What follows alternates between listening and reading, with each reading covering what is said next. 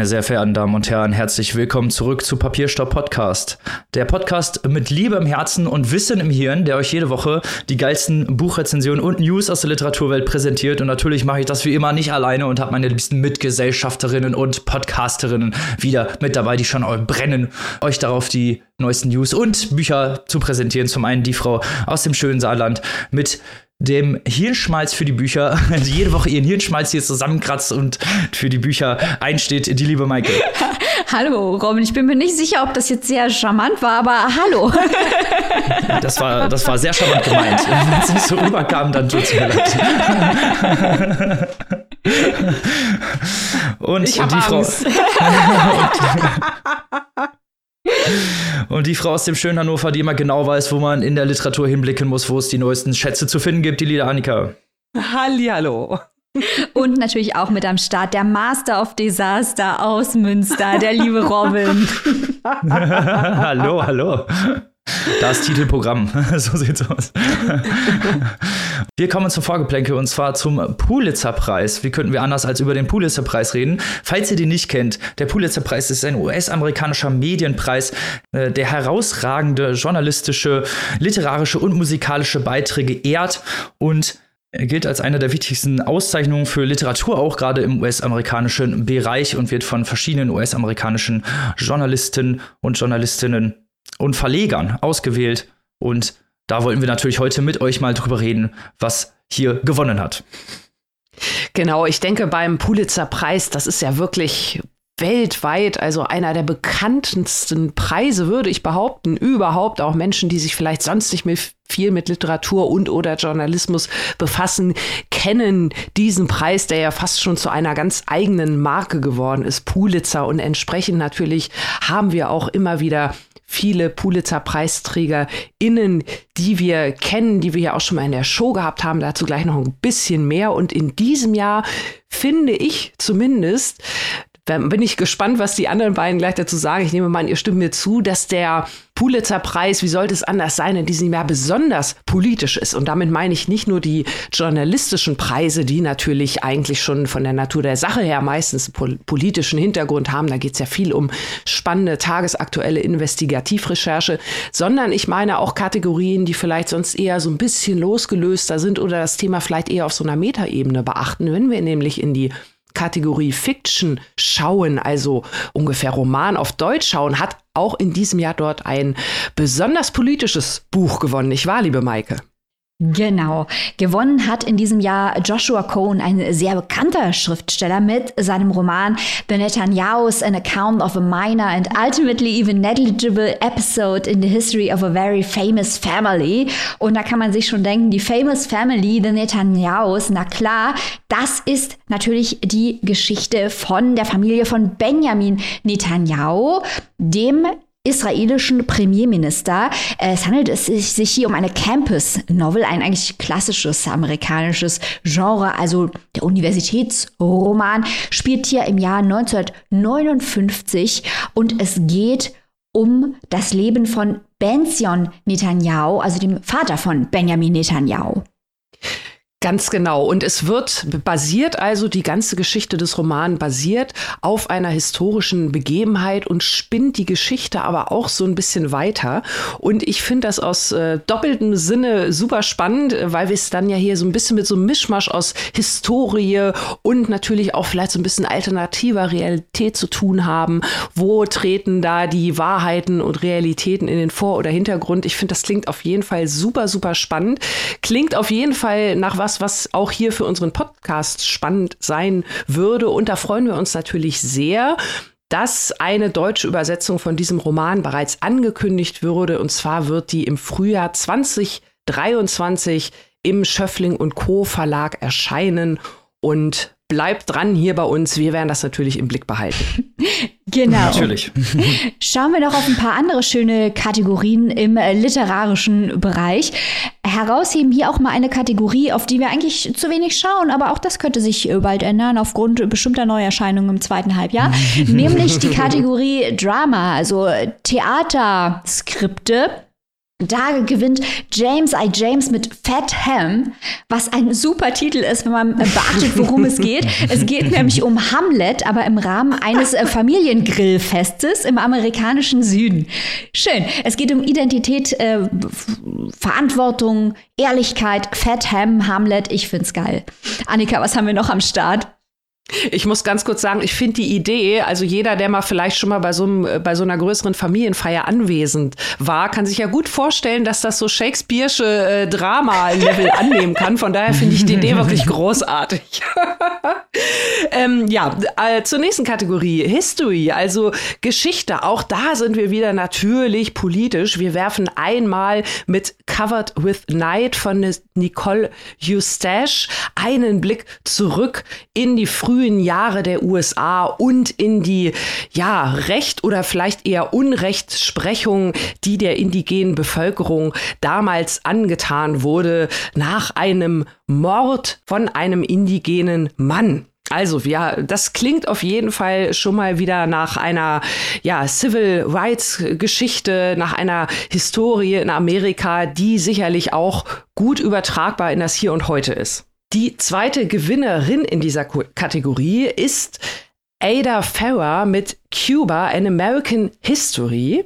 Und da erzählt sie die Geschichte des Landes Kubas nach über fünf Jahrzehnte und gerade natürlich in Verbindung mit den USA, mit den nahegelegenen USA und mit sozusagen als Stellvertreterland von der damaligen Sowjetunion während des Kalten Krieges gibt es da natürlich eine ganze Menge zu erzählen. Viele Präsidenten haben da mitgewirkt, viele politische Ereignisse, Stichwort Kuba-Krise, Schweinebucht-Desaster. Das Ganze also spannend genug erzählt, dass es für einen Pulitzer-Preis gereicht hat. Auch das finde ich unfassbar faszinierend. Hört sich sich sehr, sehr spannend an. Absolut. Was, was haben wir denn noch hier so in den anderen Kategorien am Start? Wir kommen zur Kategorie Biografie. Der Gewinner dieses Jahres heißt Chasing Me to My Grave, an Artist's Memoir of the Jim Crow South, erzählt von Winfred Rambert und aufgeschrieben von Aaron I. Kelly. Winfred Rambert war ein afroamerikanischer Künstler, der letztes Jahr verstorben ist. 1945 ist er in Georgia geboren, im Süden der USA. Und wer die Titel bereits verrät, geht es um die Jim Crow-Ära, weil Winfred Rambert in dieser Zeit gelebt hat. Die Jim Crow-Gesetze waren damals im Süden der USA vor allem dafür da, schwarzen Menschen Menschen ihre Rechte zu entziehen und eine Rassentrennung herzustellen. Winfred Rambert selbst hat sich als Teenager bereits der Bürgerrechtsbewegung angeschlossen, war bei Demonstrationen, wurde dort festgenommen und überlebte einen beinahe Lynchmord durch die Strafverfolgungsbehörden. Danach verbrachte er sieben Jahre in sogenannten Chain Gangs und wurde dort ja, zur Arbeit gezwungen. Diese Chain Gangs, habt ihr bestimmt schon mal einen Film gesehen, sind dafür da, Straßenbau oder Abfallbeseitigung zu machen und gelten als Strafmaßnahme von Strafgefangenen. Erst im Alter von 51 Jahren hat Winfield Rambert mit seiner Kunst angefangen. Er hat auf Leder gemalt und hat dafür Talente genutzt, die er sich während seines Gefängnisaufenthalts angeeignet hat. Ein wirklich interessantes Buch, auch gerade über eine wirklich sehr, sehr dunkle Ära der amerikanischen Geschichte, sehr ausschlussreich, sehr konfrontativ und sehr lebhaft wird hier erzählt und ein wirklich interessanter Gewinner für diese Kategorie. Dann geht's weiter mit einem Buch, das ich natürlich äh, hier hervorheben muss, denn es erschien im wunderbaren Grey Wolf Press Verlag in Minneapolis. Frank Sonnets von Diane Seuss. Auch das wird hier bald ein bisschen breiter auf vielfache Anfrage von euch da draußen stattfinden. Äh, Gedichte, Poetry und Frank Sonnets habe ich ganz, ganz oft im Internet gesehen. Also das ist wirklich auch ein Publikumsliebling, der hier mal abgesandt hat. Man muss ja ehrlich sagen, dass den Cohen mit den Netanyahus keiner so richtig hat kommen sehen. Ähm, was nicht schlecht ist, das ist nur mal ein Faktum. Bei Poetry war das anders. Gehen wir noch ganz schnell zu General Nonfiction. Allgemeine. Sachbuch auf Deutsch. Übersetzungsking Schneefugt schlägt wieder zu. Genau. Ähm, da ausgezeichnet Andrea Elliott mit Invisible Child, Poverty, Survival and Hope in an American City, wo es um ein junges Mädchen geht, das aufwächst in New York City während der Wohnungslosigkeitskrise, der Armutskrise dort. Es geht um das Schicksal von Kindern von wohnungslosen Eltern. Kommen wir noch zu einer Kategorie, äh, wo ich, sagen wir mal, eigentlich nicht auf das hinweisen will, was dieses Jahr ausgezeichnet wurde, sondern auf etwas, das früher ausgezeichnet wurde. Music. Da wird jetzt Raven Chacon ausgezeichnet, ist bestimmt toll, Daumen hoch, aber Wir erinnern uns noch, vor einiger Zeit hat der erste Popmusiker überhaupt den Pulitzer-Preis für Musik bekommen. Das ist noch gar nicht lange her. Normalerweise geht es hier immer um Jazz und Klassik. Vor einiger Zeit war der erste Popmusiker ein Hip-Hopper der den Pulitzer-Preis bekommen hat. Und das war der wunderbare Kendrick Lamar. Deswegen wollen wir hier kurz darauf hinweisen, dass nun gerade eben quasi ein neues Album von Kendrick Lamar erschienen ist, Mr. Morale and the Big Steppers. Wenn ihr jetzt sagt, äh, ihr seid doch ein Literatur Podcast, warum redet ihr über King Kendrick? Na klar, er ist jemand, der sehr, sehr, sehr viele literarische Verweise in seinen Texten unterbringt, wie zum Beispiel in The Blacker the Berry oder King Kunta, alles Verweise auf Literatur und der natürlich auch im Bereich der Erzählkunst in seinen Texten richtig was zu bieten hat. So auch auf seinem fünften Studioalbum, ein Doppelalbum, Mr. Morale and the Big Steppers, wenn ihr mal tolle Literatur zum Anhören haben wollt. Hört doch einfach mal nicht Bob Dylan, Zwinker, äh, hört lieber Kendrick Lamar. Kleiner Exkurs. Finde ich sehr gut. Und als letztes wollte ich vielleicht noch erwähnen, gibt es einmal den Sonderpreis für die Journalisten der Ukraine, die sich mit ja unter Einsatz ihres Lebens den Krieg in der Ukraine von dem berichten und von dem brutalen Angriffskrieg, den Putin gegen ihr Land führt und weil denen auch schon viele oder einige Journalisten gestorben sind. Das muss man an dieser Stelle nochmal sehr stark honorieren und das finde ich auch schön, dass das der Pulitzerpreis mit dem Sonderpreis getan hat.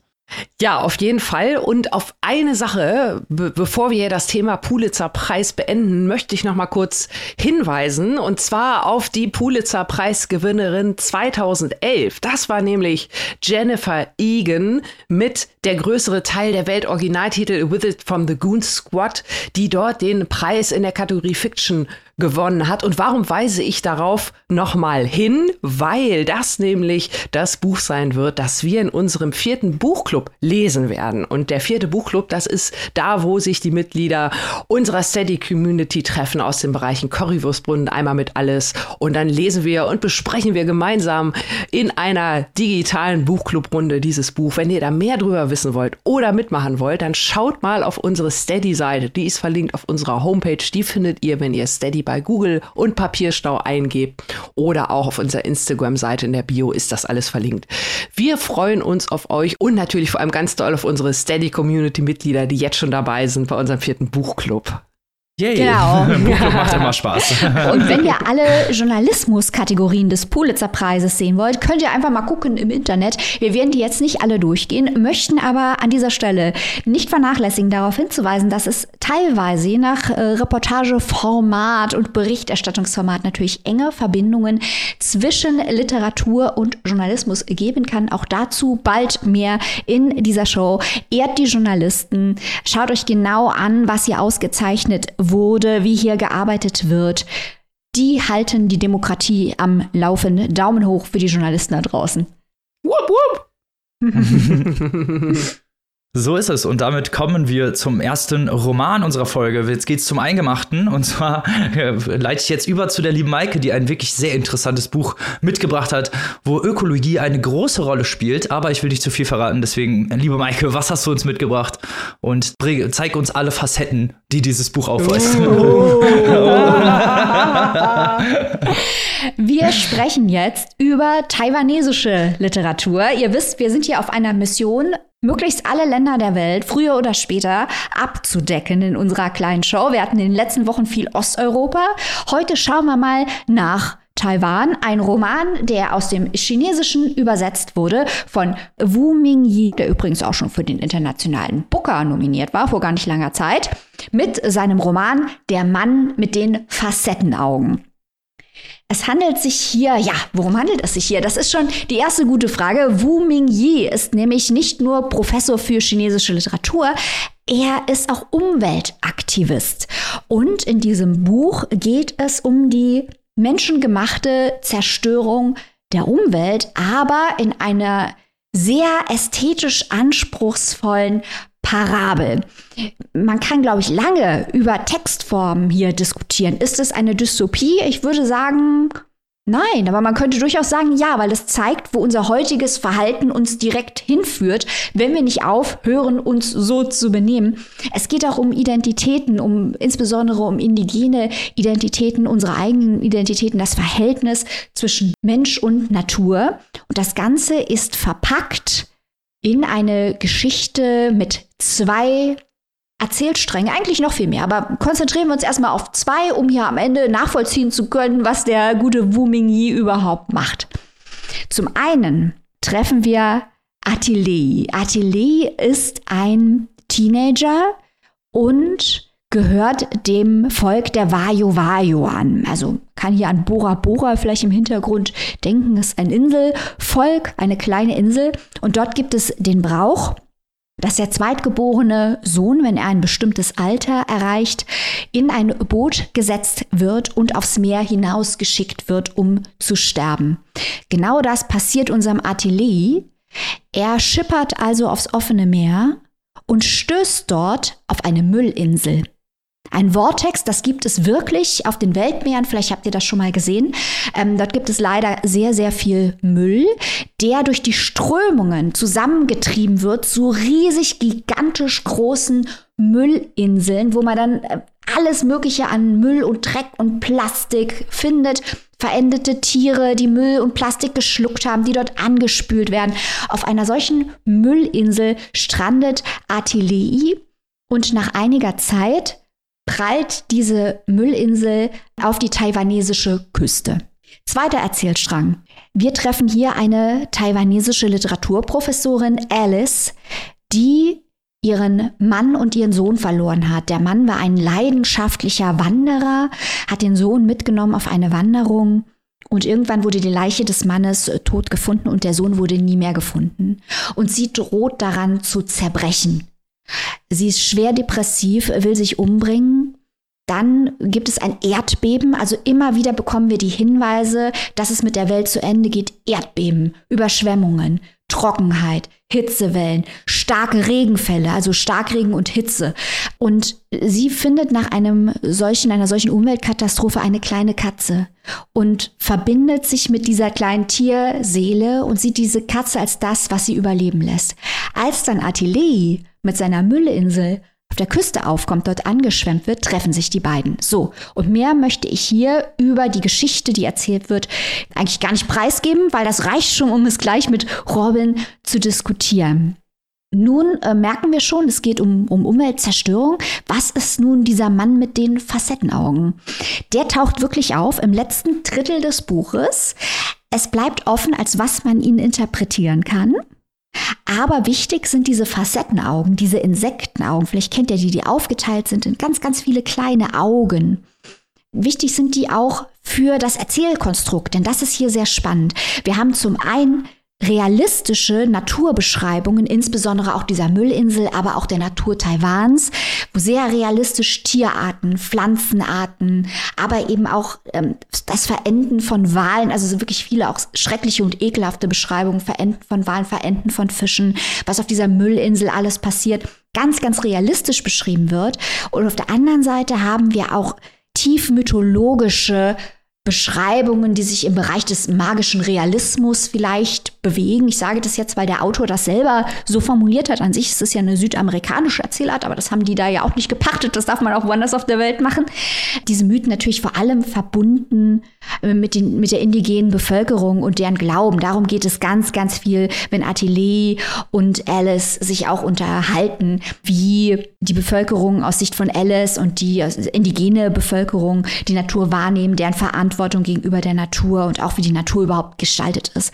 Und wir haben also diese Mythen und das Realistische, das aufeinander grifft. Und zum anderen haben wir ganz, ganz viele Perspektiven. Wir treffen viele Figuren, Randfiguren und erleben die Geschichte dann auch aus deren Augen.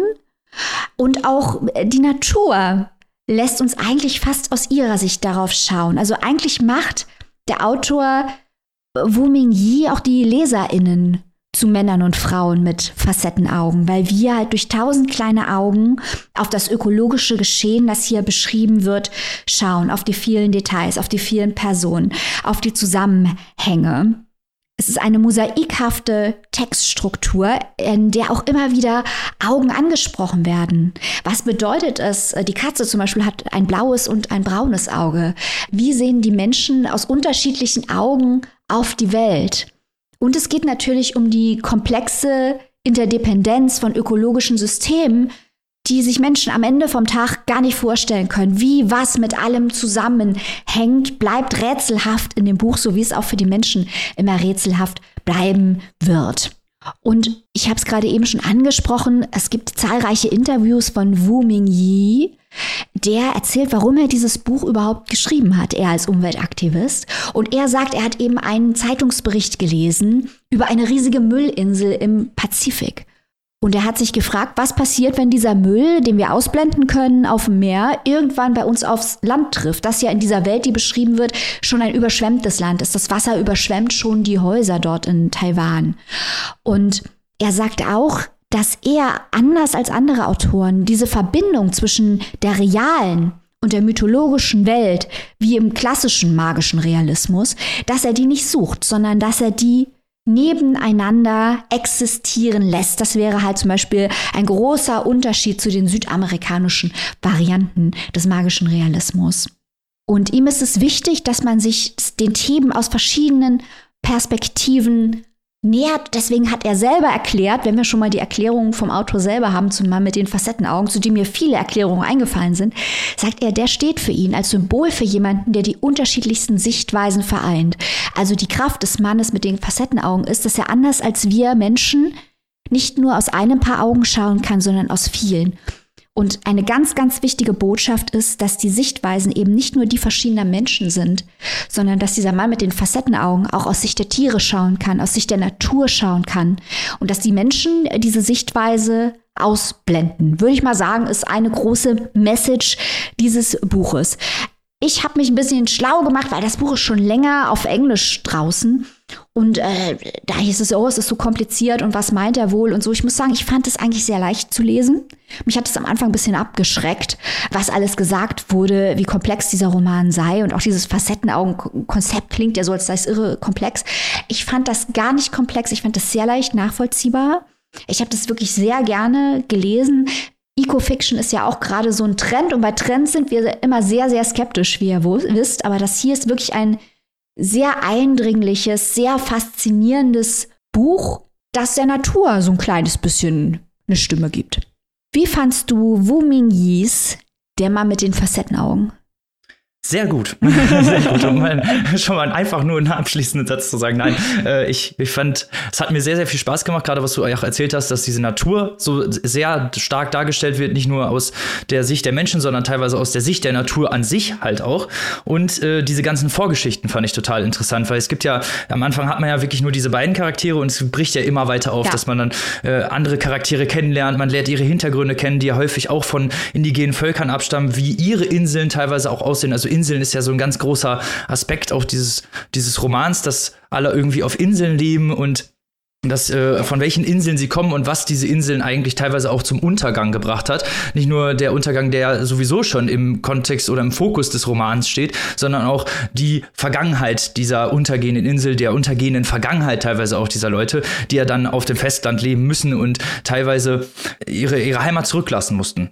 Und das ist, äh, fand, ich, fand ich sehr interessant zu lesen, gerade weil die Charaktere auch wirklich sehr, sehr menschlich dargestellt werden und menschliche Darstellung, das kann man jetzt so oder so sehen, aber ähm, das, äh, in diesem Fall ist es wirklich sehr eindringlich gemacht, so wie du es gesagt hast. Ich will mal bei dem Wortstamm bleiben, eindringlich, weil genau so ist es, dass man wirklich in diesem Buch versinkt.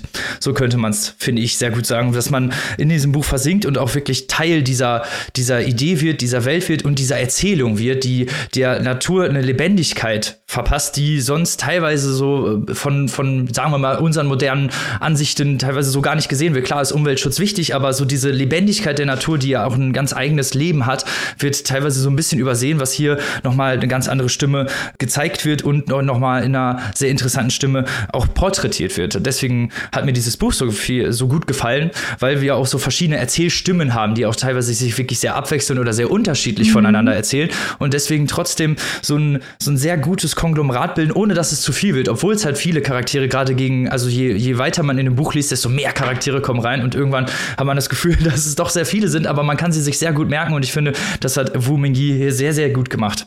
Also da habe, muss ich äh, einmal alle Daumen nach oben geben. Ich möchte gerne nochmal auf das eingehen, was du gerade sagtest bezüglich der Inseln. Weil es stimmt natürlich, da sind auch mehrere Kapitel mit Inselbezug überschrieben. Die Inseln der verschiedenen Personen. Und das sind natürlich auf der einen Seite die wörtlichen Inseln. Also Taiwan zum Beispiel mhm. ist ja mhm. wirklich eine Insel. Aber das ist ja auch ein Verweis auf ähm, das Gedicht von John Donne, das bekannte. Um, ähm, no man is an island, entire of itself. Every man is a piece of the continent, a part of the main. Also niemand ist eine Insel in sich ganz, jeder Mensch ist ein Stück des Kontinents, ein Teil des Festlandes oder ein Teil des Ganzen. Das ist übrigens der Text, aus dem auch For Whom the Bell Tolls, wem die Stunde schlägt, diese Formulierung von Hemingway stammt. Also auf diesen Text nehmen ganz, ganz äh, viele LiteratInnen Bezug. Und es besagt natürlich, dass wir als Menschen nicht für uns allein existieren, sondern dass wir diesem Ökosystem angehören. No man is an mhm. island. Und im Bereich der Identität kommt es in dem Buch auch noch mal vor, weil viele dieser Figuren aufgrund der geschichtlichen Entwicklung, der Traumata einsam sind und eine Verbindung und einen Anstoß suchen, weil sie eben keine Insel für sich sind, sondern sich verbinden wollen, zu etwas zum Größeren dazugehören wollen. Das sehen wir bei Alice, das sehen wir aber auch bei Adili und bei vielen der anderen Figuren, die, wie du gerade gesagt hast, wir erfahren immer mehr über diese kleinen Figuren und auch wie die indigene Welt und die nicht indigene Welt, wie die interagieren oder eben nicht interagieren. Das sind ganz, ganz wichtige Themen in diesem Buch. Hat mich sehr fasziniert, muss ich sagen. Aber Absolut. eine Frage Absolut. hätte ich noch an dich, Robin, weil ich habe ja. in unheimlich vielen Texten und ich glaube mich zu erinnern, sogar in der Verlagswerbung, gesehen, dass hier Wu Mingyi mit Haruki Murakami verglichen wird. Ich mhm. persönlich, mhm. auch wenn da eine Katze vorkommt, granted, Katze, ähm, halte das für vollkommenen Quatsch. Robin, kannst du mich vom Gegenteil überzeugen? Habe ich es nicht kapiert? Nee, ich sehe das genauso. Also Nummer eins gibt es schon mal keine schlechten Sexszenen, ne? Das ist ja schon mal. Und kein Brunnen. Das ist ja Leit Leitfokus von Murakami teilweise. Aber ich weiß, wieso das, wieso es so genannt wird, aber praktisch würde ich es jetzt so nicht sehen. Also wenn, wenn du mir das jetzt nicht gesagt hättest, sozusagen, hätte ich diese Parallele auch nicht gesehen und würde sie auch so eher als oh ja, sekundär einordnen. Also wenn, wenn man das so sehen möchte, kann man das bestimmt so sehen, gerade wegen diesen leichten magischen Realismus-Themen und teilweise einigen Äußerungen, die getätigt werden. Aber ich muss ehrlich sagen, dass Haruki Murakami doch einen ganz anderen ästhetischen Stil hat. Hier geht es halt so sehr, sehr viel um die Natur und um die Beschreibung und vor allen Dingen um die Menschen persönlich auch. Ich meine, das ist nicht was, was Murakami nicht machen würde, aber äh, ich finde so im, im Ganzen, im Großen und Ganzen haben da gibt's doch zu viele Unterschiede zwischen diesen, zwischen diesen beiden Erzählern, als dass man jetzt sagen könnte, dass es ja jetzt super viele Parallelen gibt, beziehungsweise dass, ja, dass das so ein, äh, dass man die nebeneinander lesen könnte, sagen wir es mal so. Ich denke das auch, zumal der Autor selbst hat ja, ja. sehr gut erklärt, dass im klassischen magischen Realismus, wie er auch bei Murakami häufig vorkommt, das Fantastische in die reale Welt einbricht. Aber hier mhm. ist es ja so, dass das Fantastische und die reale Welt nicht wirklich zusammenkommen. Und das ist ja auch Teil der Botschaft. Dass das genau, Spirituelle ja. und das Unterbewusstsein ähm, nicht wirklich durchdringt. Und ich war ein bisschen fasziniert und möchte an dieser Stelle mal den bösen Zeigefinger, ihr seht das jetzt nicht, aber ich hebe ihn gerade, bösen Zeigefinger heben und sagen, nicht alle Bücher aus Asien die nicht sozialrealistisch sind, sind automatisch Bücher wie die von Haruki Murakami. Also hört doch mal bitte auf. Alles aus Aber Asien. ich denke, da war auch eine Katze. Ja. Asien ja, und Katze. Ja, aber da war nur eine Katze. Sein. Also. nur eine Katze, die war aber auch nicht nachts, Annika, und Jazz gab es auch Typecast. Voll traurig. Beim nächsten echten Murakami spielen wir wieder Murakami, spielen wir wieder Murakami Bingo, versprochen. Ja, das ist unsere Lieblingsbeschäftigung, wenn wir Murakami lesen. Ah, oh, was ist da wieder drin? Nein, aber hier in diesem Fall äh, würde ich die beiden auf jeden Fall nicht vergleichen. Wie gesagt, äh, Wu hat hier was ganz, ganz Eigenes, was ganz, ganz Interessantes geschaffen, was man sich, ja, also was einen auch einfach bereichert, wenn man es liest, muss ich auch einfach sagen. Also viele Sachen, klar, mit dem Müllstrudel, das wusste ich einfach, aber dass diese Sachen aufeinanderprallen, wo ja dann auch wirklich diese, ja, dieser Vortex, der ja normalerweise irgendwo im Ozean schwimmt, wo sich eigentlich auch keiner für verantwortlich fühlt, wenn man es genau nimmt, weil alle sagen, ja, ist ja irgendwo international internationale Gewässer, warum soll ich da irgendwie was aufräumen? Dann jetzt doch auf die real, reale Welt trifft, nennen wir es mal, auf die Leute, die dann auch wirklich davon beeinflusst werden. Und das fand ich auch so interessant, diese, dieses zwar umwelttechnische, worüber man immer spricht, dann aber wirklich so weit in die reale Welt einbricht, ne, direkt mit der Welle, dass man sagen kann, dass äh, sich diese beiden Welten in Anführungsstrichen dann auch wieder verbinden, was ja auch dann wieder äh, viele metaphorische Ebenen öffnet, sagen wir es mal so. Ja, also das sind halt wirklich Entwicklungen, äh, die eigentlich nur das, was momentan passiert, zu Ende denken. Insofern, ob das wirklich eine Dystopie ist, man weiß es, hm. man weiß es nicht. Ähm, kann, wie du es gesagt hast, man könnte es zumindest so lesen. Auf jeden Fall. Äh, Fakt ist jedenfalls, wenn wir so weitermachen, steht uns das bevor. Ich würde mal sagen, haben wir keinen Bock drauf, sollten wir uns gegen einsetzen. Lest ja. es jetzt, solange es noch als Dystopie gilt und nicht in zehn Jahren schon als Tatsache. Leute, lest doch einfach mal Wu Ming Yis, der Mann mit den Facettenaugen, übersetzt, sehr gut übersetzt, von Johannes Fiederling, erschien bei unseren guten Freunden von Mattes und Seitz in einer wirklich sehr schönen Hardcover-Version, viel schöner als die englischsprachige Ausgabe, kostet 25 Euronen immer dran denken, wenn ihr solche Bücher kauft, finanziert ihr Übersetzung taiwanesischer Literatur mit. Und das ist ja wohl mal ein gutes Invest, möchte ich sagen. Da können wir nur alle Daumen hoch geben für. Alles verkauft. Taiwanesische Literatur. Aber wir kommen zum nächsten Roman von taiwanesischer Literatur zu irischer Literatur. Und ich freue mich schon ganz besonders, gleich mit Maike und Annika darüber zu sprechen zu können, weil das ist nämlich ein sehr vielschichtiger Roman, den ich hier vorbereitet habe. Wir reden über den Roman Nachtfähre nach Tanga von Kevin Barry. Kevin Barry ist 1969 in Limerick auch ein sehr schöner Stadtname übrigens, geboren, ist Autor, Journalist und wohnt in Dublin. 2007 hat er seinen ersten Kurzgeschichtenband rausgebracht, der sofort auch den Rooney Prize for Irish Literature erhielt. Außerdem hat er den International Impact Dublin Literary Award gewonnen und sich dabei gegen Haruki Murakami, den wir gerade schon angesprochen haben, und zum Beispiel Michelle Ulbeck durchgesetzt. Muss man auch erstmal schaffen. Außerdem gewann er den Goldsmith Prize. Nachtfähre nach Tanga ist sein dritter Roman, den ich jetzt hier gerne vorstellen möchte. Wir schreiben das Jahr 2018. Dort beginnt die Geschichte am Hafenterminal in Algeciras in Spanien. Wir treffen zwei alternde Gangster. Sie sitzen im dunklen Terminal und warten auf die ankommende Fähre. Die beiden sind Maurice Hearn und Charlie Redmond. Sie sind ehemalige Drogenkuriere, Drogenkäufer, Drogenverkäufer und Geldeintreiber. Sie versuchen Maurices Tochter Dilly zu finden, die seit über drei Jahren spurlos verschwunden ist und sich angeblich einer Hippie-Kommune angeschlossen haben soll soll. Sie bedrohen Leute, um an Informationen zu kommen, auch Ankommende, die dort in diesem Terminal ankommen und bedrohen sie, um Informationen aus ihnen herauszupressen, wo sich Dilly aufhalten könnte und auch teilweise mit sehr brutalen Methoden, nennen wir es mal so. Während des Wartens erfahren wir halt immer mehr über die Vergangenheit der beiden Kriminellen, vor allem von Maurice, wie ihre Drogenkarriere den Anfang genommen hat, der Zusammenbruch und wie das Zusammenkitten ihrer Freundschaft, Angst vor den rivalisierenden Gangs, die sie auch immer haben müssen, Immobilienverkäufen und Schwarzgeld und äh, auch die Familie von Maurice, der eine Frau hat, oder der eine Frau hatte, mit der er zusammen die Tochter großgezogen hat, als auch das Leben von ihnen generell, was sie gelebt haben, in was für Städten sie gewesen sind und das ist eigentlich so der große Gros des Romans. Oft spielen Sex, Drogen und Gewalt eine große Rolle. So viel erstmal eigentlich zum Inhalt. Weil das Interessante hier ist eigentlich äh, die Ästhetik und die Struktur, die Kevin Barry mit seinen Protagonisten eingebracht hat, weil es ist unterteilt in 14 Kapitel und wechselt sich zu immer zwischen dieser Art Kammerspiel in diesem Terminal und der, äh, und der Suche nach der Tochter als auch den Retrospektiven in die turbulente Vergangenheit ab. Also wir haben hier immer abwechselnd Hafen und äh, Vergangenheit, wodurch man so ein bisschen ihr Leben kennenlernt. Die Sicht ist meistens auf Maurice verankert und seine Geschichte wechselt aber auch teilweise in Zeugen oder Barkeeper oder Nebenfiguren rein. Also es wechselt und meandert hier an ganz, ganz vielen Stellen. Wodurch so eine bestimmte Vielfältigkeit und eine sehr plastische Darstellung und dieser ausgefallenen und sehr experimentellen Geschichte erzeugt wird.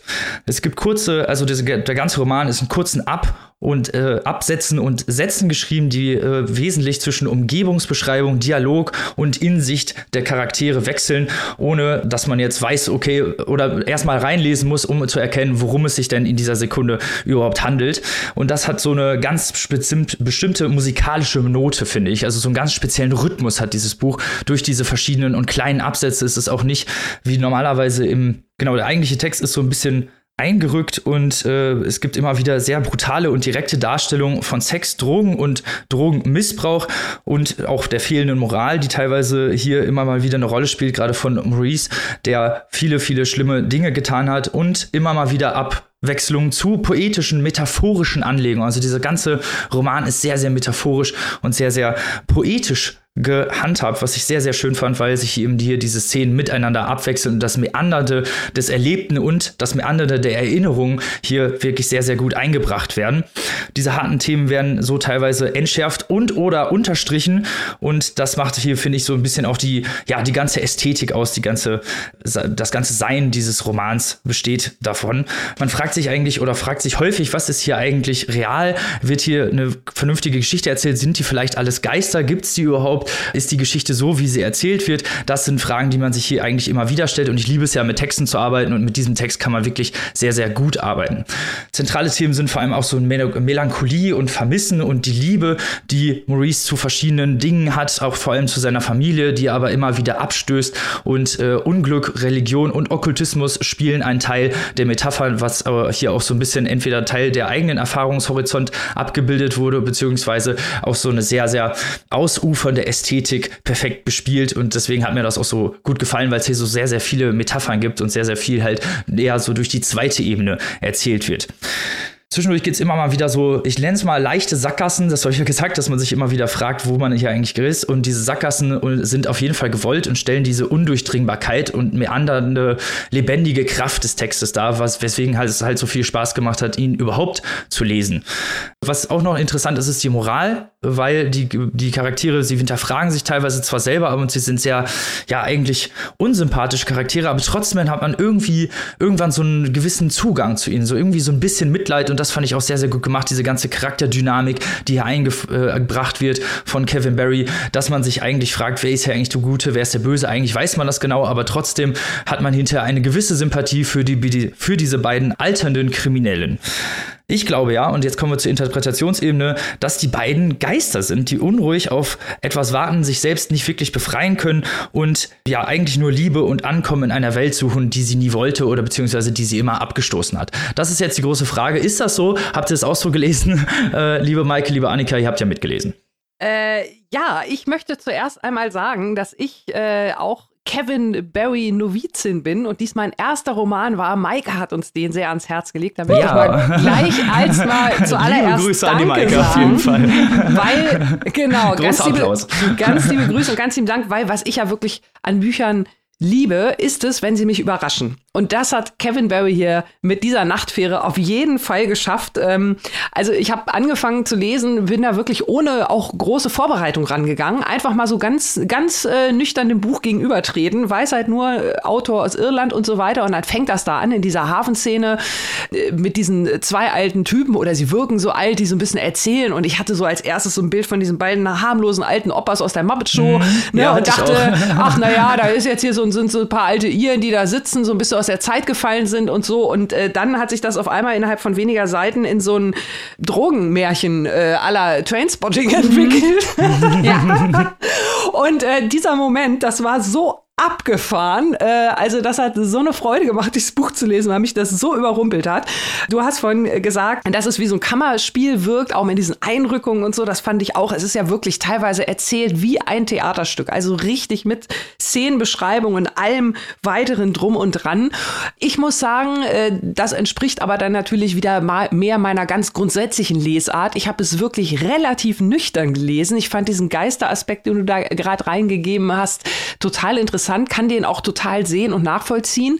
Bin selbst, wie gesagt, eher so auf der nüchternen Ebene geblieben, habe da aber auch noch ganz viele andere spannende Dinge gefunden, wo mich das Buch auch noch auf anderen Ebenen überrascht hat. Zum Beispiel auch, du hast ja gesagt, wie es auch so ein bisschen erzählt ist, diese verschiedenen Blickwinkel und was für Tricks Kevin Barry da aus dem Hut zaubert. Also dieses eine Kapitel, was zum Beispiel aus Sicht, auch eins von diesen rückblickenden Kapiteln, was aus Sicht von zwei Typen erzählt ist, die die beiden Kumpels in der Bar beobachten. Und nur ab und zu mal mal zufällig, wenn sie mal an, aufs Klo gehen und an den Tisch vorbei, so ein paar Gesprächsfetzen mitkriegen und versuchen zu konstruieren, worum es in diesem Gespräch gerade geht. Und das fand ich so raffiniert. Man rätselt da selbst mit, man bekommt genug Infos, um sich die Geschichte selbst zusammenzureimen. Und äh, in diesem Rhythmus hat mich das Buch wirklich von, von Anfang an total überrascht mit jeder Seite neu und das war wirklich ein Heidenspaß. Auch ohne Geister. Ja, also ich muss auch sagen, ich habe dieses Buch gelesen im Rahmen der großen Booker-Extravaganza 2019. Ich lese ja immer die gesamte Longlist des traditionellen Booker und da stand Kevin Barry drauf. Und ich bin da rangegangen. Es war eines der letzten Bücher, die ich gelesen habe von der Liste, weil mich, wie ihr mittlerweile wisst, äh, Crime eigentlich überhaupt nicht interessiert. Ich dachte, oh, zumal ähm, äh, zu der Zeit, ich weiß gar nicht, ob es davor oder danach war, war man ein richtiger, äh, richtige Crime-Novel auf der Booker Longlist und die war wirklich unfassbar schlecht. Und da dachte ich mir, nee, nicht schon wieder, muss doch nicht sein. Und dann dachte ich mir, Wahnsinn, Wahnsinn. Aber man hätte es wissen müssen, weil der Goldsmith Prize, den ähm, Kevin Barry schon mal gewonnen hat, hast du ja eben angesprochen, Robin, das ist ja der große Preis für experimentelle Literatur in Großbritannien. Und da mhm. an dieser Front liefert Karen Barry ab. Aber das ist nicht nur so verstiegen, sondern genau wie du es gerade beschrieben hast, Annika, es ist halt durch seine Innovationskraft immer überraschend und häufig auch auf eine sinistre Art und Weise unfassbar lustig. Weil diese Typen sind halt wirklich zwar alte Männer aus der Muppet Show, aber sie sind auch hochgefährliche Kriminelle. Die sind es gleichzeitig. Ja. Und man liest ja. dieses Buch und man wünscht sich die Verfilmung von Quentin Tarantino. Ja, das, genau. Das wäre so geil. Ja, ja, also das ist auch dieses typische irische Thema, dieses typisch irisch-katholische Thema der, der Transzendenz, der Erlösung spielt ja eine ganz große Rolle, dass diese alten Männer zurückblicken auf ihr Leben und auf eine gewisse Art und Weise nach Erlösung suchen. Aber es geht auch mhm. um, um Drogen, um dysfunktionale Familien, es geht um psychische Erkrankungen. Und ich hatte eben auch das Gefühl, dass dieser Hafen, in dem sie sitzen und ja hoffen, dass Dilly die Tochter kommt, äh, entweder aus oder nach äh, Tang Tanga reisen möchte, dass das eine Art Bardo ist. Die sitzen in einem Warteraum, vielleicht zum Tod. Mhm. So habe ich es auch ja, gelesen. Ja, so ein Limbo, ne? Ja, so. es ist, ja, es ist, es ist eine Art, eine Art Bardo aus meiner Sicht. Das ist ja immer der Klassiker bei der Literatur, wenn mit Booten irgendwo hingefahren wird oder wenn Leute an so Transitorten sitzen, auch gerne Busterminals in der amerikanischen Literatur oder Flughäfen oder so. Und so habe ich das hier auch ein kleines bisschen gelesen. Und was mich fasziniert hat, eben die Geschichte Erinnerung. Und was, was macht, was macht das Leben mit uns und wie bewerten wir es im Nachhinein? Also wie deformiert uns das Leben? Wir alle werden ja vom Leben deformiert auf die eine oder andere Art. Das ist nun mal so. Äh, aber wie bewerten wir das im Nachhinein? Und da denken die beide in diesem Terminal Bardo drüber nach und es ist traurig und es ist lustig und es ist überraschend. Und ich bin da auch rausgegangen aus diesem Buch damals und dachte, ah, wie doof warst du denn, dass du da nichts von erwartet hast? Das ist ja ein absoluter Hammer, ist das ja. Absolut. Es macht so viel Spaß, auch diese ganzen, diese ganzen metaphorischen Ebenen. Man weiß ja nie wirklich genau, okay, wo geht's jetzt hin? Was möchte er als nächstes machen? Und auch dieses Unglück und dieses Pech, die dann mit der 13 meistens irgendwie ausstaffiert, die dann ja selber auch überall eine 13 hintätowiert haben und Leute, die ihnen Unglück bringen, eine 13 irgendwo hintätowiert haben, was ja so die Unglückszahl. Und auch dieses Unglück, was ihnen immer, immer wieder fährt und was auch so dunkel am Horizont immer schwelt. Man weiß ja ganz genau, das geht auf jeden Fall nicht gut aus, was da läuft. Und äh, deswegen hat es so viel Spaß gemacht, äh, zu sehen, wie es eigentlich eigentlich ausgelaufen ist. Und einige Dinge bleiben ja im Dunkeln, wie das Kapitel, was du vorhin angesprochen hast, Annika, mit dem Barkeeper, wo man nie genau weiß, was ist eigentlich zwischen den beiden passiert und der, der Frau von Maurice, wo man nie genau weiß, was ist da eigentlich los gewesen. Man hat so ein paar Informationen, aber einige Dinge bleiben halt auch gewollt im Dunkeln. Und das fand ich so interessant, dass man hier nicht eben alles direkt präsentiert bekommt, nicht direkt irgendwie auf so einem Präsentierteller sehen kann, okay, das ist die Geschichte, da, das ist passiert, sondern dass einige Dinge auch einfach äh, im, ja, in, im, im, in der Frage Fragestellung stecken bleiben. Und das macht ja so viel Spaß hier, weil man mit diesem Text so, so super arbeiten kann. Und äh, den Kriminalaspekt, den du nochmal angesprochen hast, Maike, den fand ich auch sehr interessant, weil viele so Kriminalroman gesagt haben, ich habe das so gar nicht gelesen, weil ich von Anfang an eigentlich von dieser ganzen, von dieser ganzen einhüllenden Ästhetik und der ganzen Atmosphäre so dermaßen mitgenommen wurde, dass ich mich nicht mal gefragt habe, ob es sich hier um überhaupt einen Kriminalroman handeln ja. würde, weil so, weil so wirklich lesen tut man es so nicht. Ne? Das also stimmt. eigentlich nicht. Das stimmt. Ich glaube, deswegen hat es mir auch, obwohl es als Kriminalroman gerne mal vermarktet wird, hat es mir auch so gut gefallen, mhm. weil dieser Fall von Dilly, also das Rätsel um Dilly oder dass die beiden Gangster sind, das ist, das ist kein klassischer Krimi, gar nicht. Nee, das ist, das ist auch mehr so Hintergrund sozusagen. Ja. Ne? Das ist eher so Teil davon und der ganze Spaß ist eigentlich der ganze Text. Und das ja. muss man erstmal schaffen, dass eigentlich einem das so total uninteressant wird, was oder wer diese Leute sind, sondern halt vielmehr so dieser ganze, diese ganze meandernde Art des Textes so dermaßen im Vordergrund steht, dass man schon viel mehr Bock hätte, noch mehr von Kevin Barry zu lesen, einfach weil man diese Art des Textes so ja, faszinierend findet. Und ich finde, das kann man so abschließend über diesen Roman sagen. Es ist sehr faszinierend, in allen Aspekten. Ich, ich würde vielleicht doch ganz äh, kurz ergänzend äh, sagen, äh, nicht, dass jetzt hier von mir nur irgendwie die kleinen harmlosen Muppets Show Opas hängen bleiben, also auf der. Ähm, also zum einen, ich finde als Intellektuelle vollumfänglich geschätzt. Mach dir keine, keine Sorgen. Genau. Nein, ich, ich möchte nur, Wir wissen das, genau, wie du das meinst. nein, nein, auch für die, für die Zuhörerinnen, äh, weil ich glaube, das ist eine wichtige Info, Robin, du hast das zwar schon erwähnt, ich möchte das aber nochmal betonen, dass die eigentliche Geschichte, die hier auch erzählt von den beiden Männern, dass das also wirklich heavy shit ist. Ne? Also das mhm. hat schon wirklich krass in sich, ähm, äh, was, was da auf den Tisch kommt. Und ähm, ich finde es total interessant, wie du auch das nochmal gerade erwähnt hast mit dem, mit dem Meandern und dies und das und jenes. Also ich habe da durchaus so einige äh, Clues irgendwie rausgelesen, aber ich glaube auch da wieder, das ist diese Stärke von diesem Roman, dass man da ähm, so viel rauslesen kann oder will. Aber macht euch drauf gefasst, gefasst, wie gesagt, die Story an sich ist wirklich echt brutal und heftig. Das sollte hier ja. nicht unter den Tisch fallen. Nein, auf jeden Fall nicht. Aber es wechselt sich halt immer mit diesen poetischen Metaphern ab. Ja, das, das, ist ja, das ist ja der große Spaß. Ja, ja. Uh, ihr seht schon, wir, wir würden noch viel, viel länger über dieses äh, Buch reden, wenn wir könnten. Aber irgendwann müssen auch die besten Sachen irgendwann mal ein Ende haben. Außerdem haben wir ja noch ein schönes anderes Buch. Deswegen komme ich jetzt wie immer zu Ende und sage Nachtfähre nach Tanga von Kevin Barry, erhältlich im Rowold Verlag. Übersetzt übrigens aus dem Englischen von Thomas Überhoff. Sehr, sehr gut übrigens gemacht. Auch mal die, an dieser Stelle mal alle Daumen hoch, weil das muss man ja auch übersetzen können. er könnt ihr erhalten in der Hardcover, wirklich sehr schönen Hardcover-Variante für 22 Euro und in der digitalen keimfreien Edition für 19,99 Euro. Da werdet ihr auf 204 Seiten auf jeden Fall sehr viel rauslesen können. Und damit kommen wir auch schon zum lasten, but sicher not leasten Roman dieser Folge und zu einem Autor, den wir hier schon öfter mal in der Show hatten. Liebe Annika, was hast du mitgebracht? Und äh, auf eure Diskussion bin ich natürlich auch sehr gespannt. genau, der Name ist schon häufiger mal gefallen und wir haben auch schon ein Buch von ihm vorgestellt. Ich habe hier heute dabei das neueste Werk oder zumindest jetzt neu auf Deutsch erschienen von Brian Washington und zwar mit dem Titel Lot Geschichten einer Nachbarschaft. Brian Washington, sein Romandebüt hatten wir in Folge 175. Dinge, an die wir nicht glaubten. Hört noch mal rein.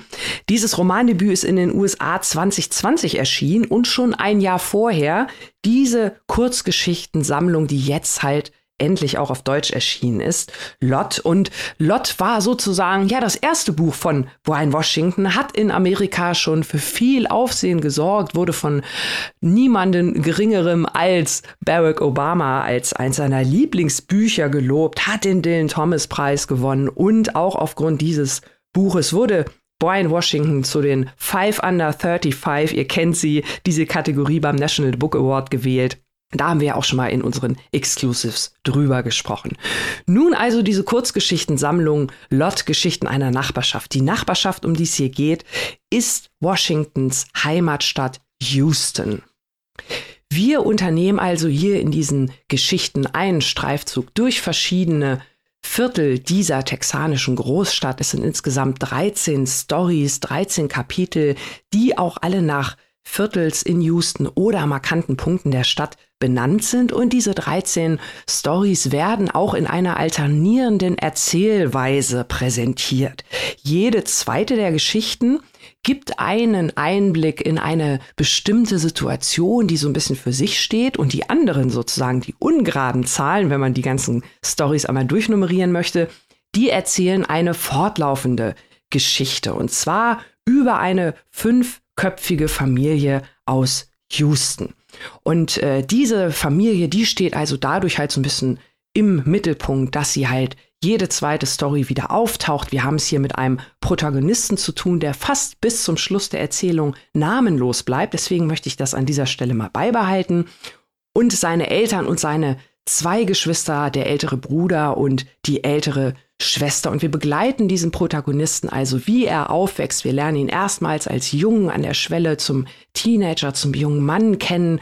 Er entdeckt, dass er schwul ist. Also im Laufe dieser ganzen Erzählung, in dem die Geschichte immer wieder auf ihn und seine Familie zurückkommt. Er entdeckt, dass er schwul ist.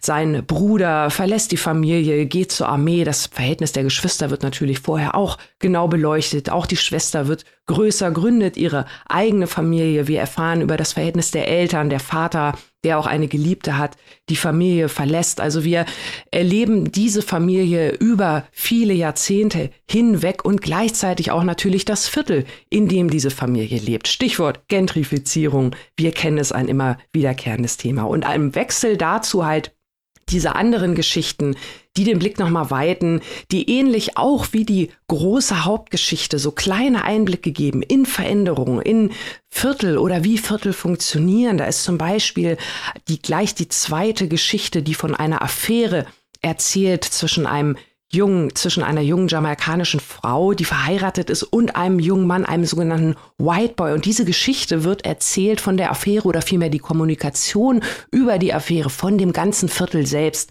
als griechischem Chor, wie dieses Gerücht die Runde macht. Wir haben es von dem und dem erfahren. Da wird wie eine kleine fliegende Kameradrohne, die da durch so ein Viertel fliegt, von dem zu dem, wie dieses Gerücht die Runde macht. Das stellt Brian Washington wirklich super dar. Und dieses diverse, dieses multinationale von Houston, das zieht sich natürlich auch hier durch alle Geschichten. Dieser große Schmelztiegel dieser unfassbar heißen Stadt.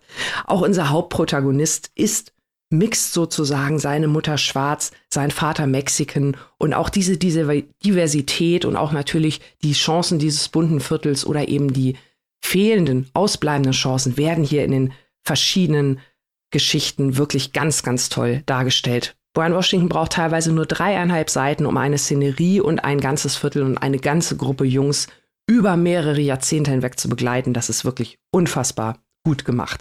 Und damit komme ich wirklich schon auch zu meiner Kritik. Das dürfte jetzt keinen mehr überraschen. Also ich fand das wirklich, wirklich unfassbar gut, dieses Buch. Ich habe es unheimlich gerne gelesen. Für mich ist es wirklich so eine, ja, so eine Mischung, das ist die Frage, die möchte ich mal dahin stellen. Ist das überhaupt eine Kurzgeschichtensammlung oder ist es ein Roman, der von kleinen, experimentellen Kapiteln unterbrochen ist? Denn so kann man es genau auch lesen. Also Brian Washington schafft es hier in vielen, ja, im Schnitt so relativ 20 bis 30 mittellangen Kapiteln eine unfassbare Tiefe an menschlichen Charakteren, an verschiedenen Bevölkerungsgruppen, Ethnien, ihr Miteinander und halt auch einer ganzen Stadt. Er bringt das alles rein die Menschlichkeit. Er bringt Menschlichkeit in Szenerien, wo man sie gar nicht so erwartet, in den Drogenhandel oder in die Stricherszene. Er bringt unfassbar viel Lokalkolorit dieser großen gemischten Community da rein und halt den Wandel von dieser Stadt und der Menschen, die darin leben. Er hat interessante Themen, die sich ganz viel mit Maikes vorgestellten Buch doppeln. Auch hier findet ganz viel mit den Augen statt, mit den Blickheben, mit Dinge sehen, Augen aufmachen, die Welt erkennen, in der man lebt, die Menschen erkennen, die neben einem leben, die mit einem leben. Und äh, das hat mir also wirklich alles rundum gefallen. Und deswegen würde ich sagen, das ist wirklich eine der besten Kurzgeschichtensammlungen, die ich überhaupt je gelesen habe, wenn man es überhaupt als Kurzgeschichtensammlung eben aus den Gründen lesen möchte. Und deswegen hat es mir sogar auch noch besser gefallen als Brian Washingtons Debütroman, denn das ist für mich hier ein Roman mit extra Add-ons, weil auch wenn es nur in Anführungszeichen eine Sammlung von Kurzgeschichten ist, das hat eine Tiefe, das nimmt einen mit, das schafft eine Atmosphäre, also wirklich Hut ab. Ich kann durchaus diesen ganzes, dieses ganze Lob vorher Jetzt kann man das wirklich auch auf Deutsch sehr gut nachvollziehen, warum Brian Washington mit dieser Sammlung gleich so viele Preise und Lob und sonst was abgeräumt hat. Ich bin begeistert. Maike, du bestimmt auch, sage ich jetzt einfach mal so. Ist es ein Roman oder eine Kurzgeschichtensammlung? äh, ich finde es interessant, dass du das hier zur Debatte stellst, denn wir hatten erst vor kurzem eine in Anführungsstrichen Kurzgeschichtensammlung hier im Programm, nämlich vor dem Sprung von Brandon Taylor. Mhm. Und die funktionierte nach dem exakt gleichen Prinzip. Auch hier ging es um einen äh, queeren Protagonisten, der sich mit einem Tänzerpaar in diesem Fall einlässt. Und diese Geschichte wurde immer unterbrochen von anderen Geschichten. Es war exakt genau so aufgebaut. Ich finde es faszinierend. Vielleicht handelt es sich hier um einen neuen Trend, dem wir auf der Spur sind. Äh, und so gern ich Brandon Taylor mag, äh, bei ihm hatte ich das umgekehrte Gefühl, nämlich dass sein Roman um einiges stärker war als die Kurzgeschichtensammlung. Hier würde ich dir zustimmen, hier ist die Kurzgeschichtensammlung, wenn man es so nennen möchte, stärker als der Roman. Warum? Mich hat wirklich dieses Lokalkolorit, das du auch hervorgehoben hast, das hat mich interessiert, wie die Atmosphäre hier evoziert wird, wie diese Communities in den Mittelpunkt gestellt werden, die ansonsten häufig übersehen werden oder von außen betrachtet werden, dass diese Communities von innen betrachtet werden, deren Geschichten erzählt werden mit so viel Empathie, mit so viel Menschlichkeit, wie du gesagt hast.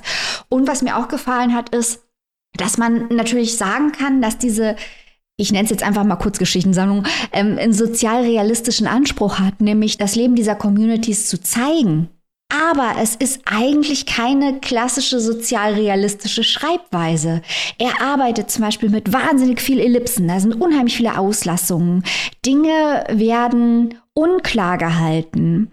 Da sind viele Sätze drin, die zuerst als so kleine Kommentare gelesen werden und dann später sich als wichtig herausstellen. Es gibt diese melancholischen Untertöne, die herausgearbeitet werden. Also das hat wirklich einen ganz, ganz eigenen Ton, der mir auch schon beim Roman gut gefallen hat, der hier aber stärker wirkt durch die Geschichten, die erzählt werden, weil es irgendwie besser passt.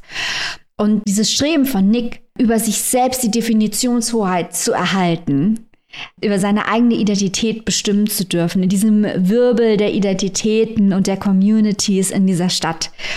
Äh, das fand ich wirklich spannend, weil es eben auch so lyrisch umgesetzt ist und niemals vordergründig moralisch argumentiert. Implizit schon, aber nie vordergründig. Und ich muss sagen, ja, ich äh, kann dir im Großen und Ganzen zustimmen. Ich weiß nicht, ob ich ganz so euphorisch wäre zu sagen, das wäre jetzt die tollste Kurzgeschichtensammlung, die ich je gelesen habe oder eine der tollsten. Aber ich würde auf jeden Fall dir zustimmen, dass es eine sehr lesenswerte ist und dass wir weiter Brian Washington im Auge behalten müssen, weil ich habe das Gefühl, es ist auch einer dieser Typen, die mal ein bisschen Anlauf nehmen könnten, eine Great American Novel zu schreiben. Nicht immer nur die alten weißen Männer. Brian Washington, ähm, wir warten darauf, dass du lieferst in dem Bereich. Ja, auf jeden Fall. Ich, ich wäre sofort dabei. Ich wäre sofort dabei. Und ich fand die Punkte, die du jetzt gerade angesprochen hast, super spannend. Vor allem auch nochmal vielen Dank für den Vergleich mit Brandon Taylor. Ich glaube, bei Brandon Taylor hatte ich so ein bisschen, da war ja halt diese, diese äh, durchgängige Geschichte auch wieder sehr, sehr komprimiert, was ja auch äh, ihn und seine Erzählweise mal ausmacht. Und hier bei Washington ist ja diese Geschichte, also wirklich fast schon episch ja. über ganz viele Jahre und Jahrzehnte, so eine richtig satte Familiengeschichte. Deswegen hat mich das, glaube ich, so fasziniert. Und dann wollte ich dir auf jeden Fall danken, dass du auch noch mal dieses Lokalkolorit so hervorgehoben hast. Ich habe nämlich so ein bisschen vorher vielleicht die Befürchtung gehabt, dass ich da so ein bisschen biased an die Sache rangehe. Kurzer Schwank dazu. Mein Vater hat damals so Ende der 80er, Anfang der 90er Jahre für eine amerikanische Firma gearbeitet mit Sitz in Houston und war damals immer viel in Amerika in Houston und das war für uns Kinder damals Ende der 80er, Anfang der 90er, die Jüngeren unter euch können sich das vielleicht gar nicht vorstellen. Da war das noch ganz großartig, wenn man Connections nach Amerika hatte und deswegen deswegen war Houston für mich, wir waren dann auch Jahre später mal da, auch immer so eine Stadt, auch so verbunden mit Freiheit und irgendwie so schön. Und deswegen habe ich mich da auch irgendwie gleich so wohl gefühlt, weil ich da irgendwie so viele positive Erinnerungen mit habe. Und deswegen bin ich dir sehr dankbar, sehr dankbar, dass du es nochmal extra erwähnt hast, dieses Lokalkolorit, was sich ja teilweise auch in den Geschichten so ein bisschen mystisch widerspiegelt. Es gibt da auch eine Begegnung mit einem Chupacabra. Falls ihr das noch nicht kennt, dann googelt das mal. Sehr amüsant. Und das, was du gesagt hast, auch nochmal mit dieser besonders lyrischen Sprache, das fand ich auch ganz schön, weil ich fand, mir hat man richtig angemerkt, dass es sich hier um Fiktion handelt, also wirklich Fiction. Das hat zwar viele auch aktuelle und politische Themen, die man da rauslesen, auch besprechen kann, aber es ist trotzdem in erster Linie ein Roman. Und das fand ich, muss ich sagen, auch mal sehr, sehr angenehm zu lesen und sich einfach von dieser schönen Sprache und von dieser schönen Geschichte einfach mal so entführen zu lassen. Was soll ich dazu noch sagen, Annika? Ich finde, wir haben alles gesagt zu diesem wunderbaren Buch. Lest doch einfach mal Brian Washington und lest auch den Roman von Brandon Taylor, Real Life, auch sehr gut. Das hat, der hat einen ganz, ganz anderen Ansatz, nutzt aber teilweise ähnliche Mittel. Sehr, zwei sehr interessante Autoren, die wir hier, glaube ich, beide loben wollen. Auf jeden Fall. Und bei denen wir an beiden dranbleiben. Also, liebe Leute, holt euch einfach mal, gerade auch wenn ihr vielleicht euch mal so ein bisschen Kurzgeschichten rantasten wollt, das ist hier eine richtig gute Gelegenheit. Lott Geschichten einer Nachbarschaft von Brian Washington, übersetzt von auch ein alter Bekannter hier im Podcast, Werner Löcher Lowens und erschienen bei unseren FreundInnen vom Kein und Aber Verlag. Kostet in der Hardcover-Variante 23 Euro und im keinfreien E-Book 18,99. Und damit beende ich hier oder beenden wir hier erstmal die queeren, queeren Wochen bei Papierstau Podcast. Nächste Woche gibt es mal eine ganz andere sexuelle Spielart. oh Gott. Ein kleiner Teaser aus Gründen. Ja, nächste Woche beginnen wir die Porno-Wochen. Das können wir, glaube ich, hier schon ankündigen. Yay, Porno-Weeks. Bienen und Pornos gibt es nächste Woche. Da könnt ihr euch schon drauf freuen. Aber Seit Montag gibt es ein geiles Exclusive bei uns äh, in der Steady Community anzuhören mit dem Übersetzer und äh, Spitzentyp Hinrich Schmidt-Henkel, das die liebe Maike geführt hat über Jon Fosse und seine Heptalogie, beziehungsweise auch noch ein paar andere Details, die ich hier nicht verraten werde. Also La hört auf jeden Vita. Fall rein. Kaffee mit Knausgard. genau, und da solltet ihr auf jeden Fall reinschalten, wenn ihr unserer Steady Community angehört. Und wenn nicht, was macht ihr mit eurem Leben?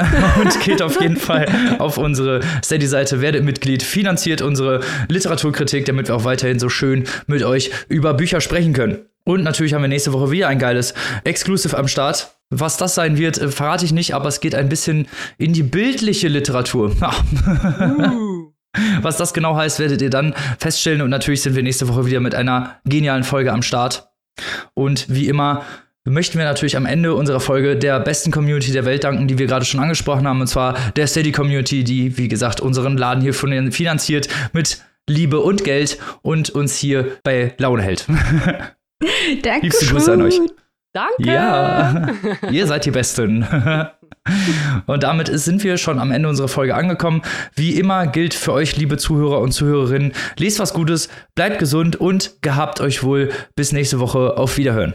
Tschüss. Tschüss.